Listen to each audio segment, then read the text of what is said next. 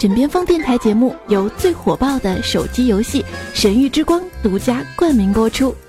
月世界，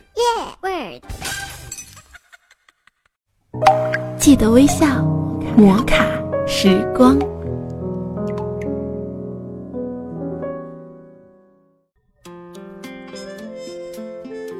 嘿，各位小耳朵，上午好！欢迎你微笑收听由月世界冠名播出的摩卡时光。我依然是那个叫做绿洲的家伙，在这样的一个上午问候到你。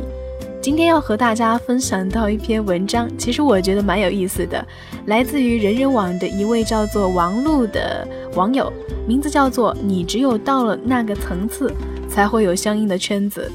其实他的语言非常的犀利和搞怪。那同样的，在听完这篇文章之后呢，有所感想的话，你可以通过留下评论的方式让绿洲看到。如果说你觉得稿子不错，觉得绿洲这个家伙还不错的话，可以通过点赞和分享的方式来支持到绿洲和支持到我们的摩卡时光，谢谢。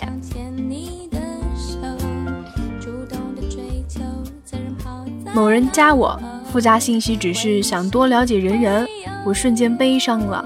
难道你对本人就丝毫没有了解的欲望吗？加我只想了解人人，想了解人人的话，你可以去加管理员嘛。本人既不是管理员，又不是标本模型，不负责对外观摩展览啊，亲。假如你说只是想多了解你，那我就会很开心嘛。我一开心呢，就会很容易给你通过的嘛。孔子都越过，自行数以上，吾未尝无悔矣。本人自然也不会轻易拒人于千里之外嘛。还有人加我，附加信息是求入精英圈，我瞬间凌乱了，木有搞错吧？本人可是从来都和精英圈木有关系的哎。想入精英圈的话，你可以去加北斗嘛，就是那个高富帅和白富美成堆儿的北斗嘛，有流行歌曲为证。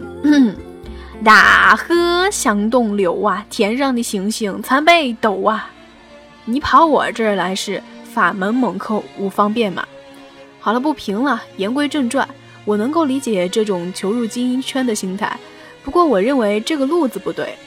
一个人就像一台新出厂的电脑，只要你具备了某些配置和性能，自然就会被归到相应的圈子里，而不是先把自己丢到一个圈子里，再慢慢打磨更换自己的配件。屌丝们都很希望自己周围都是白富美，这样就容易把自己想象成高富帅。问题是，世界上是先有鸡后有蛋，而不是反过来。你要首先是高富帅，周围才会有白富美，而不是等周围有了白富美，你才成为高富帅。这种因果倒置的认识是上了成功励志派的当。成功励志派经常挂一句话在嘴边上：你的收入等于你关系最近的五个朋友收入的平均。你的社会地位等于你关系最近的五个朋友社会地位的平均，所以你想要了解这个人的收入和地位如何，就要去和他关系最近的五个朋友的收入和地位如何。难道去了解一个人不比了解五个人更简单更轻松吗？要了解一个人，先了解他的一堆朋友，再倒推出他的情况，这不是舍近求远吗？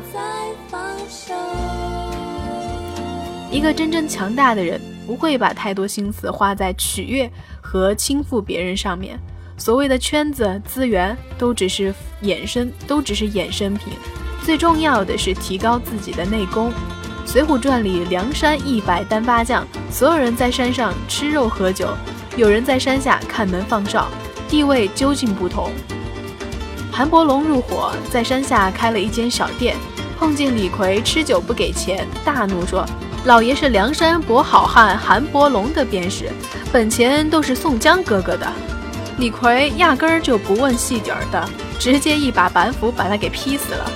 可怜这家伙自以为入圈很久，被圈里人砍死的时候，人家都不认识他。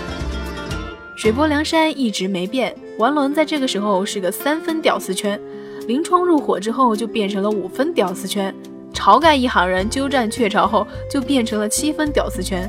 宋江孤身一人以阶下囚的身份加盟之后，就变成了九分屌丝圈。宋江入伙之前，无论发配到哪一个地方，都有一干地痞流氓等等来膜拜。宋江不想去梁山，梁山高度欢迎他。卢俊义不想去梁山，梁山高度欢迎他。韩伯龙挤破头想去梁山，梁山还是没给他名额。所以说，圈子给不给力，不在于圈子，而在人。一个大学某学科全国第一，可能只是因为某个高寿的老头还健在。你拿不到教职，不是因为名额满了，而是因为你的影响因子还不够深。只有自己修炼好了，才会有人来倾覆。这叫近者悦，远者来。自己是梧桐、凤凰才会来兮，自己是大海、百川才会来归。你只有到了那个层次，才会有相应的圈子，而不是倒过来。不要说你和薄熙来见过三次面，和奥巴马握过五次手，没有意义。对慈禧太后的饮食起居最了解的人，也不过就是个太监。与其仔细观摩一千张白富美的照片，不如在远离屌丝的路上迈出一步。其实真的看完这篇日志的时候，绿洲觉得这个作者整个人呐，给我的感觉是非常搞笑的，而且他的。一些言论也是非常精辟的。那么，在今天的摩卡时光当中分享给你，我是绿洲，这里是摩卡时光，我们下期节目再见，拜拜。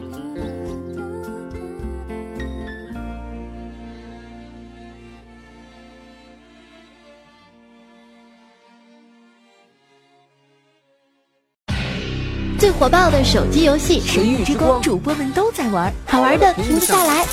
月世界。